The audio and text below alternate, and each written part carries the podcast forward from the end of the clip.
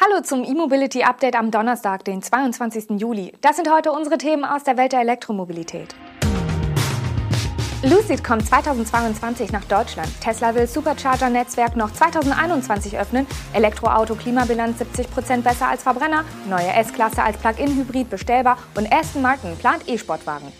Das kalifornische E-Mobility-Startup Lucid Motors will seine Autos mit 900 Volt Bordnetz ab dem kommenden Jahr auch in Deutschland verkaufen.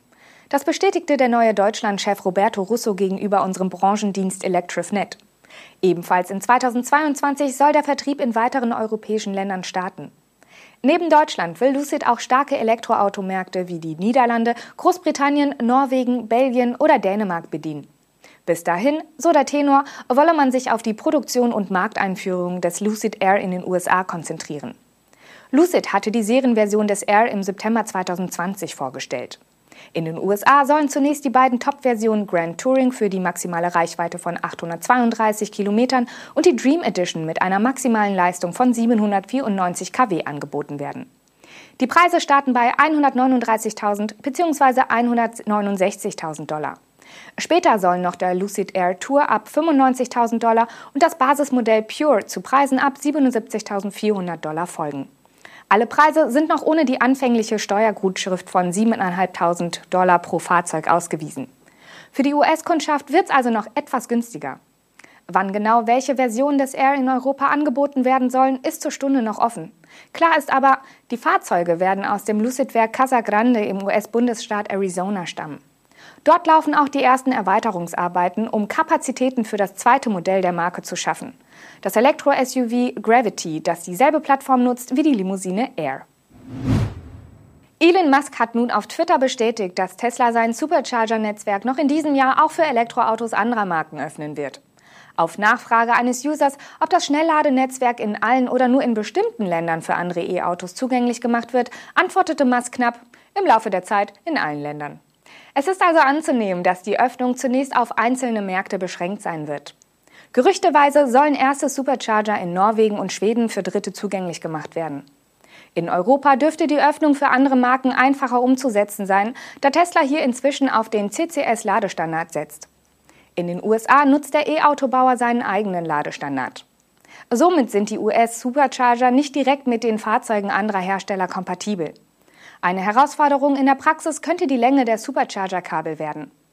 Da alle Tesla-Modelle den Ladeport auf der Fahrerseite hinten haben, kann Tesla sehr kurze Kabel verbauen. Mit einigen Fahrzeugen, etwa Nasenladern wie dem Kia e-Niro oder Hyundai Kona Elektro, ist das Laden an einem Supercharger sicher gut möglich. Bei anderen Fahrzeugen kann das durchaus schwieriger werden. Die renommierte Forschungsorganisation ICCT hat die Klimabilanz von Elektroautos mit anderen Antriebsarten verglichen und das weltweit mit neuesten Daten. Demnach haben Batterieelektroautos bereits heute eine bessere Bilanz bei den Treibhausgasemissionen als konventionell angetriebene Fahrzeuge.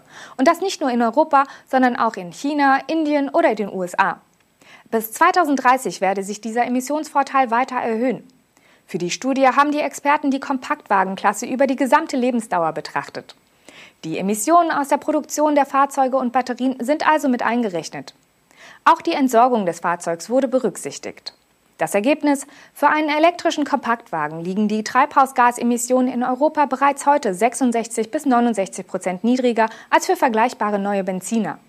Werde der elektrische Kompaktwagen vollständig mit Strom aus erneuerbaren Energien betrieben, würde das Batteriefahrzeug bereits heute bis zu 81 Prozent niedrigere Lebenszyklusemissionen als ein Benzinfahrzeug erreichen, so das ICCT.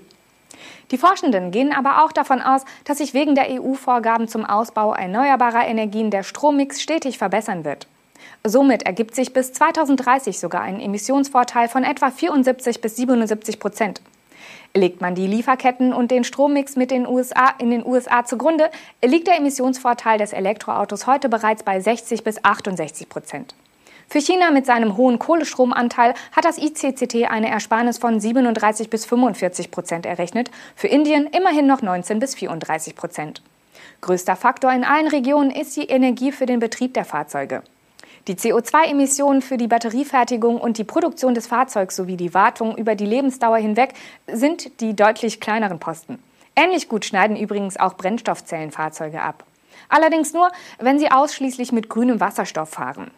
Das ICCT weist aber darauf hin, dass der Betrieb solcher Pkw mit strombasiertem Wasserstoff etwa dreimal so energieintensiv wie die direkte Nutzung des Stroms in Batterieelektroautos ist.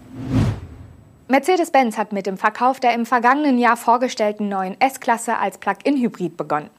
Der S580e ist ab sofort mit kurzem und langem Radstand zu Listenpreisen ab 123.736 Euro bestellbar. Der Teilzeitstromer verfügt über eine elektrische Antriebsleistung von 110 kW und soll eine rein elektrische Reichweite von über 100 Kilometern gemäß WLTP vorweisen. Für das dreiphasige Laden am Wechselstromnetz ist serienmäßig ein 11 kW Ladegerät an Bord, für das Schnellladen mit Gleichstrom ein 60 kW DC-Lader verfügbar. Mit letzterem soll die Aufladung der Batterie rund 30 Minuten dauern. Der PHEV-Antrieb setzt sich aus einem Sechszylinder-Reihenmotor mit 270 kW aus der aktuellen Motorengeneration von Mercedes-Benz und besagter E-Maschine mit einem Drehmoment von 480 Newtonmetern zusammen. Die Höchstgeschwindigkeit im Fahrprogramm Electric liegt bei 140 km/h. Gegenüber dem Vorgängermodell macht sich die neue Generation des Mercedes-Hybridantriebs in mehrfacher Hinsicht bemerkbar. Die E-Reichweite hat sich mehr als verdoppelt und die neue Anordnung der Batterie im Fahrzeug bewirkt, dass der Gepäckraum keine Stufe mehr aufweist und nun eine Durchlademöglichkeit bietet. Aston Martin will seine aktuellen Frontmotorsportwagen in der nächsten Generation als reine Elektroautos auf den Markt bringen. Im Jahr 2025 wird es soweit sein. Bis dahin will Aston Martin auf Hybridantriebe setzen. Das kündigte CEO Tobias Mörs in einem Interview an. Die Stromer sollen eine Reichweite von mehr als 600 Kilometern bieten. Und auf den Launch der vollelektrischen Sportwagen will Aston Martin ab Mitte des Jahrzehnts einen rein elektrischen SUV folgen lassen. Nach wie vor gilt, bis 2030 strebt die Marke eine Produktpalette an, die zu 50 Prozent aus Elektroautos besteht. Die kommenden Jahre widmet die britische Marke allerdings der Hybridisierung ihrer Modelle. So haben die Briten vor einigen Tagen den Hybrid-Supersportwagen Valhalla als Konzept vorgestellt. Dieser soll 2023 auf den Markt kommen. Eine Plug-in-Hybrid-Version des SUVs DBX soll kurz darauf folgen.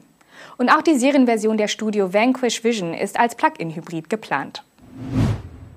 Das war unser E-Mobility-Update am heutigen Donnerstag. Wir melden uns morgen mit den News und Highlights der Elektromobilität zurück. Bis dahin, machen Sie es gut.